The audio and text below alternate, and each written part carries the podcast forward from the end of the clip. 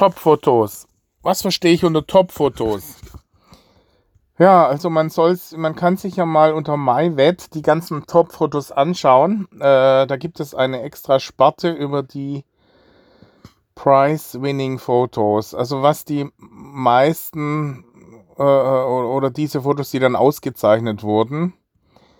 Und da sieht man dann halt, wie, wie Fotos ganze Geschichten erzählen. Das sind also Fotos, die schon herausragende Momente festhalten, die dann meistens eher durch Zufall erreicht werden können, aber äh, wo der Fotografe das Auge, wo der Fotograf das Auge haben muss, diesen Moment genau in dem Moment halt festzuhalten und das dann auch noch durch die Stilmittel, die man als Fotograf hat, dann äh, auf den Punkt bringt. Ja, auf den Punkt bringen heißt eben, den Bildbeschnitt entsprechend zu wählen. Also das Bild muss schon auch scharf sein. Es äh, müssen die Schwerpunkte ausgearbeitet werden. Schwerpunkte kann man ausarbeiten, indem man entsprechend des, den Ausschnitt wählt äh, oder auch die Tiefenschärfe. Ja, dass der Bereich, der entsprechend wichtig ist, scharf ist und die unwichtigen Bereiche äh, durch Unschärfe ähm, zurückgenommen werden. Ja, Top-Bilder heißt also im Wesentlichen den Blick haben für das Motiv. Top-Bilder heißt aber auch, eine entsprechende Technik einzusetzen. Ja, also man kann durchaus auch Top-Bilder mit einem, mit einem Handy erzeugen, ähm, aber im Normalfall schon eher mit Vollformatkameras. Der große Sensor Sensor führt zu besseren Farben, zu besserer Auflösung und auch vor allem zu, tiefere, äh, zu besserem Tiefenschärfe-Abfalleffekt. Das heißt, die, die Dreidimensionalität dieses Foto, dass der Hintergrund blurry ist, verschwommen Bouquet hat, das kommt dann erst richtig zur Geltung. Und da gibt es drei Faktoren: langbrennweitiges Objektiv, offenblendiges Objektiv und, ähm, und großer Sensor die drei Faktoren führen zu großem, schönem Bouquet.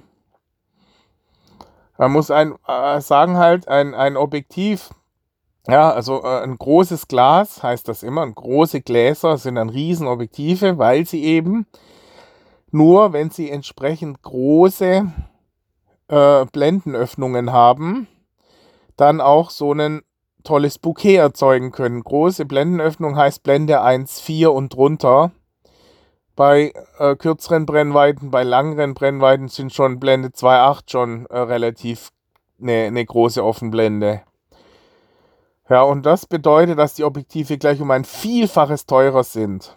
Also zum Vergleich, äh, ein äh, 300 mm 2.8 kostet 6000 Euro und ein 300 mm 4.0 kostet unter 2000 Euro. Also das Dreifache bis Zehnfache kosten die. Es gibt jetzt die neuen äh, von Canon, die natürlich auch eine ganz andere Auflösung haben. Äh, 85 mm 1,2 äh, zu 85 mm 1,8 im Vergleich. Das erste kostet äh, 3000 Euro und das zweite kostet 300 Euro, also das Zehnfache. Das heißt, so viel mehr muss man ausgeben, im Grunde genommen nur um eine noch höhere Schärfe und vor allem dieses schöne Bouquet zu, äh, zu erhalten. Das Zehnfache.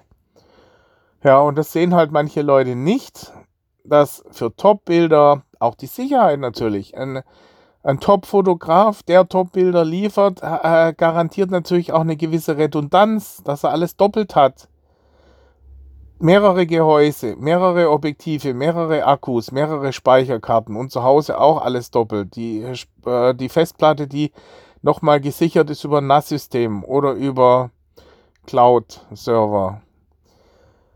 Das hängt auch mit Qualität zusammen. Und natürlich die Bild, die Licht, Lichtsituation auswählen. Das bedeutet unter das Wesentliche eigentlich. Top-Bilder kann man nur bei guten Lichtsituationen machen. Und die, diese Top-Licht, ich sage immer Licht 1 oder Licht 10, Licht 10 gute Qualität äh, kommt auf einer Hochzeit vielleicht auch nur 20 Prozent äh, während der Veranstaltung vor. Ja, außer man, man sucht eben diese äh, Orte dann explizit auf am Tag der Veranstaltung. Dass man sagt, okay, es liegt zwar nirgends jetzt hier äh, unmittelbar davor, wo der Sektempfang ist oder sonst was, aber um Top-Bilder zu erzeugen, nehmen wir das in Kauf, äh, dorthin zu gehen, wo eben diese Top-Bilder möglich sind. Ja, das ist der Unterschied. Und natürlich auch die Atmosphäre. Es ist, bringt nichts, wenn der Fotograf nicht in der Lage ist, mit den Leuten umzugehen. Man muss eine Atmosphäre schaffen, gerade beim Brautpaar-Shooting, in dem äh, eben eine positive Stimmung dann herrscht. Ja, es, man darf nicht zu lange brauchen, nicht zu viel reden, nicht zu wenig. Das muss man halt dann auch rausfinden, adaptiv zum Brautpaar, wenn man merkt, okay, dem Brautpaar wird das alles schon zu viel, wenn man zu viel Hinweise gibt. Es ist halt dieses, diese Top-Bilder, also gerade wenn man offenblendig fotografiert, das ist nicht vergleichbar. Ich habe sehr oft erlebt, dass das Brautpaar äh, also zu Mikro-Locations innerhalb der eigentlichen Location zu, zu verschiedenen Orten dann hinstrebt. Ja, komm, jetzt machen wir noch hier ein Bild und da drüben auch noch ein Bild und hier auch noch. Und jetzt schnell, schnell, drück mal drauf, ja, und da drüben, das sieht noch schön aus. Da wollen wir im Hintergrund dieses Türchen drauf haben. Ja, äh, so geht's halt nicht. Ja, äh, solche Schnappschüsse, äh, wie wie mit dem Handy, einfach nur draufdrücken. Ein Fotograf hat teilweise 20 Parameter, die er beachtet.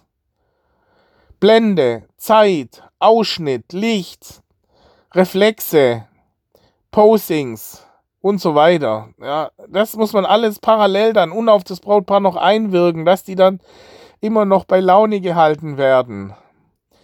Das alles führt dann zu Top-Bildern. Es ist eben nicht bloß hier hingehen, oh, da hinten ist ein schönes Tor, jetzt drück mal drauf, ja, fertig zum nächsten hin. Oft ist es so, dass er auch eine Serie macht an Bildern. Er sagt, okay, das sieht jetzt hier, jetzt haben wir die Location gefunden und das Licht stimmt hier auch. Und das Licht ist nicht nur einfach 1 oder 0. Nein, das ist wesentlich komplexer. Man muss sagen, okay, hier ist ein diffuses Grundlicht. Das, das Grundlicht schon mal ist in Ordnung, ja. Dann haben wir einen weiten Raum nach hinten, damit wir eben nach hinten diesen blurry Background erzeugen können. Ja, das ist dieser vierte Faktor, der noch dazu kommt. Ja, nicht nur Sensorgröße, Offenblende, Brennweite, sondern auch noch der, der Hintergrund, die Entfernung zum Vordergrund. Also vier Faktoren, die letztendlich für ein schönes Bouquet sorgen. Und wenn diese alle, das ist ja nur dieses blurry Background, also dieser verschwommene Hintergrund, sind schon diese vier Parameter, die der Fotograf entsprechend wählen kann. Nur für den Hintergrund. Jetzt kommt das eigentliche Thema, also das Brautpaar mit Posing. Ja, will er es im Detail arrangieren, wie Wachsfiguren, ja, ihnen genau vorschreiben, dass es dann nachher fast künstlich ausschaut, oder will er sie aus der Dynamik heraus dahin bringen, dass sie im Bewegungsablauf es dann zu mehreren Shots kommt, wo man dann eins auswählt.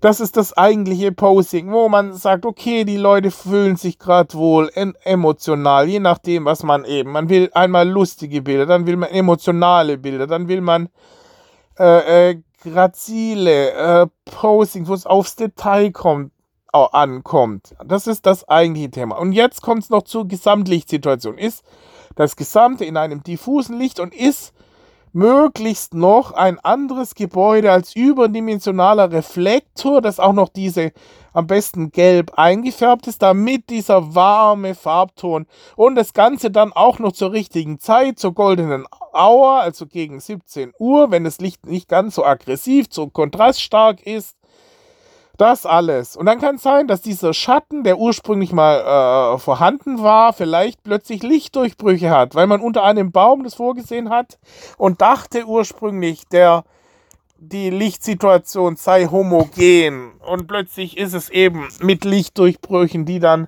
zu Schlagschatten führen. Das verstehen die Leute oft nicht, wie komplex es ist, das alles abzuprüfen. Und, und dann wollen sie halt im Hintergrund immer groß. Klar, wenn man dann den Hintergrund noch, wie gesagt, nicht komplett in der Unschärfe verschwimmen lässt, sondern dass man ihn zumindest marginal noch erkennt, dass da ein dominantes, markantes Gebäude im Hintergrund, äh, nicht dominant, aber zumindest markant äh, äh ist. Man kann natürlich auch dann auch noch unterschiedliche Brennweiten einsetzen, dass man sagt, in dem Fall möchte ich jetzt einmal ein Foto machen an dieser Position. Das, das wirft jetzt hier mehrere, diese, diese Position wirft mehrere Bildarten ab. Das ist sagen, wir machen jetzt einmal ein Foto mit dem gesamten Gebäude drauf, mit einem extremen Weitwinkel, wo ihr dann nur ein Nebenpart seid. Man soll vor allem diese wunderschöne Landschaft oder dieses wunderschöne Schloss sehen. Und ihr könnt sagen, ja, das war unsere Hochzeit da, unten dieses kleine Pünktchen, das sind wir. Ja, man könnte theoretisch auch jeder andere sein, aber wir wissen, dass wir das sind. Man sieht es an dem blauen Jackett und an dem, ähm, an dem Dornröschenkleid oder so, ja. Das wäre das eine Foto. Dann sagt man, okay, dann nochmal ein Foto, wo das Brautpaar äh, äh, Format füllen, mit, der, mit dem gesamten Körper drauf ist, dass man mal das Brautkleid voll sieht. Und dann noch ein ähm, Close-up, also sprich die, das Brautpaar äh, äh, und Brustbild, äh, also bis die, die beiden Köpfe praktisch in Großaufnahme. Und dann einmal Hintergrund knackscharf und einmal Hintergrund völlig verschwommen und dann eben noch in verschiedenen Stimmungen, und dann, wenn man dann wirklich in den offenblendigen Bereich reingeht, dann muss man auch mindestens zehn Bilder machen, damit auch eins dabei ist, wo dann wirklich beide gerade scharf sind und der Hintergrund maximal unscharf. Das heißt, bei maximaler Offenblende, das heißt bei 1,4, unter Umständen sogar 1,2, äh, da ist halt so ein starker Tiefenschärfeabfall, dass die Ohren teilweise schon unscharf sind. Und da muss man natürlich, dann wird es richtig aufwendig und schwierig dass man das hinbekommt, dass der Fotograf genau senkrecht zur Projektionsebene steht.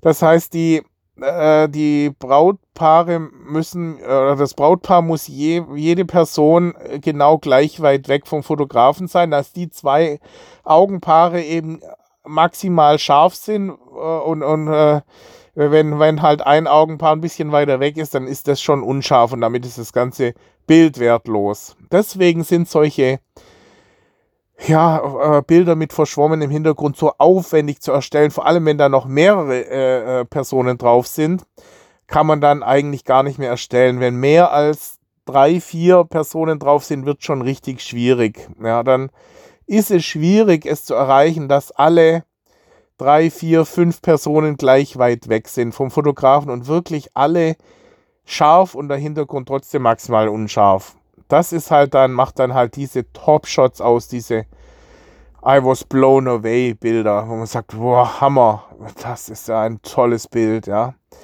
Natürlich versucht die meisten Fotografen solche Bilder zu erzeugen. Es scheitert schon daran, dass meistens, wenn man nur letztendlich eine, eine Veranstaltung dokumentiert, leider zum Großteil das Licht nicht stimmt.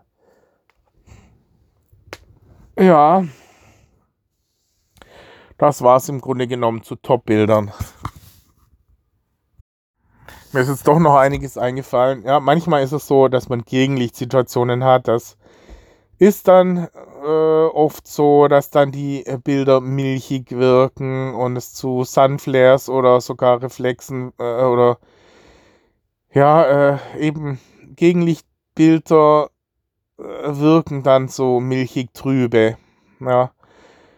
Oder man hat Farb, Fehlfarben im Bild, dass man äh, einfach die Position für das Foto falsch gewählt hat. Auf einer Wiese ist natürlich so, dass die, dieser Grünton oder in einem Wald, ja, wenn sagen, ja, oft ist es so, dass man irgendwo auf einer Gartenparty dann äh, oder im Wald äh, äh, die Location ansiedelt.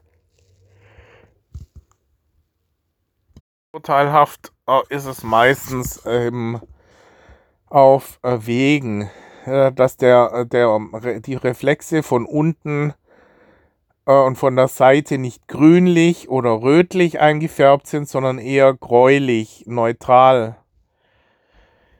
Und ähm, ja, das ist halt ein Zeichen für ähm, Top-Bilder, wenn man eben die Position entsprechend schon auswählt. Wenn man schaut, dass im Hintergrund kein Müll zu sehen ist. Wenn man schaut, dass äh, eben seitlich keine, ähm, ja, man, man muss das dann halt auch arrangieren unter Umständen und, und rechtzeitig vorschlagen. Es sind wirklich die, die Organisation muss auch stimmen, um solche Bilder dann äh, hinzubekommen. Dass man immer jongliert zwischen intervenieren und laufen lassen. Ja, man, äh, es ist oft schwierig, dieser Eiertanz als Fotograf, dass man sagt, naja, man strebt eigentlich jetzt ein Top-Bild an, aber man muss jetzt halt damit leben. Ja, die Torte steht jetzt halt dummerweise da. Oder es wurde das Licht beim, äh, äh beim Tortenanschnitt innerhalb der Location runtergedimmt bis zum geht nicht mehr und es führt jetzt halt zu extrem harten Kontrasten, obwohl man das im Vorfeld gesagt hat, bitte beim Tortenanschnitt das Licht nicht äh, so runterdämmen, weil sonst der äh, Unterschied zwischen den Wunderkerzen, die, dieser harte Lichtabfall, man braucht eine gewisse Grundbeleuchtung, damit man die Torte auch noch sieht. Wenn man dann äh, ähm, so ein, äh, eine Wunderkerze hat, die, die überstrahlt dann alles. Dann sieht man nur eine schwarze Torte und dieses völlig über, überhellte Licht. Äh, wenn man hat, hat man aber eine, eine äh, Grundbeleuchtung an, dann ist dieser Helligkeitsunterschied zwischen diesen Wunderkerzen und, und der grundbeleuchteten äh, Torte schon nicht so groß. Also sprich, man sollte einfach äh, oder man muss es halt als Fotograf hinbekommen, dass das Brautpaar in solchen Situationen auf den Fotografen hört. Und, und da, wo es halt irgendwie möglich ist, äh, diese Parameter zugunsten guter Fotos verändert.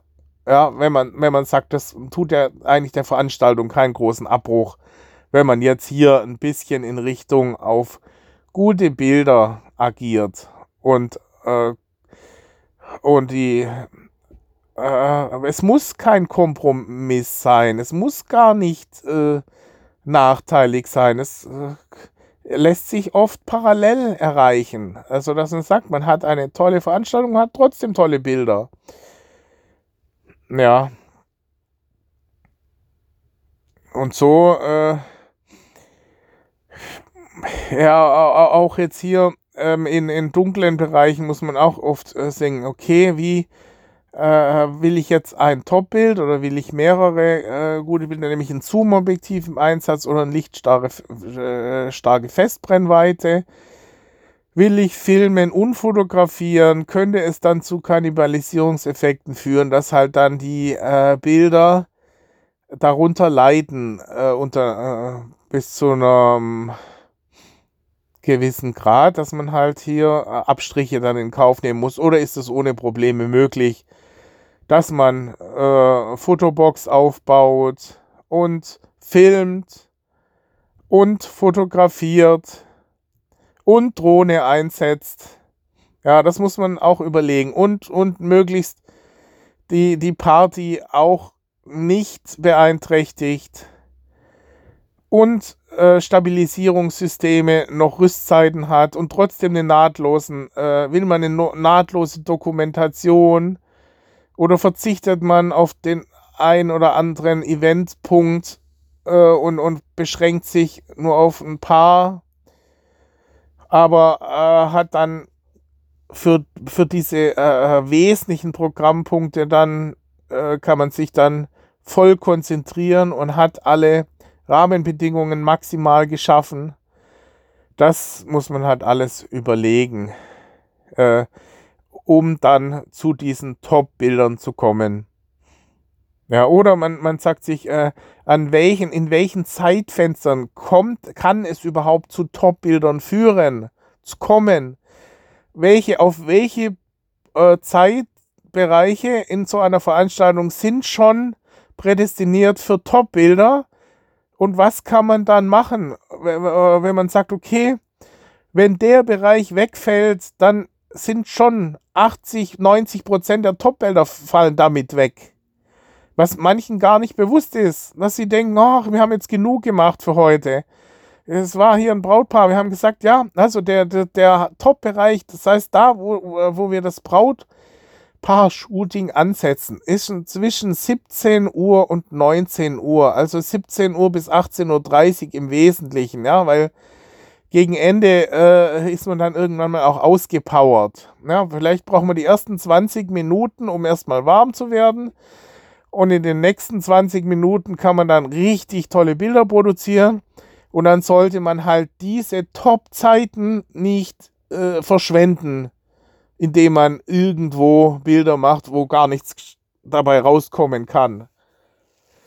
Und dann muss man wissen, okay, darauf kommt es an. Um 17.30 Uhr, da, wenn es dann richtig losgeht, äh, müssen wir dann diese Location gefunden haben, wo wir uns dann konzentrieren können und das ganze Rumgeturne, mehr als drei verschiedene Orte aufzusuchen, macht auch keinen Sinn. Das ist viel zu hektisch.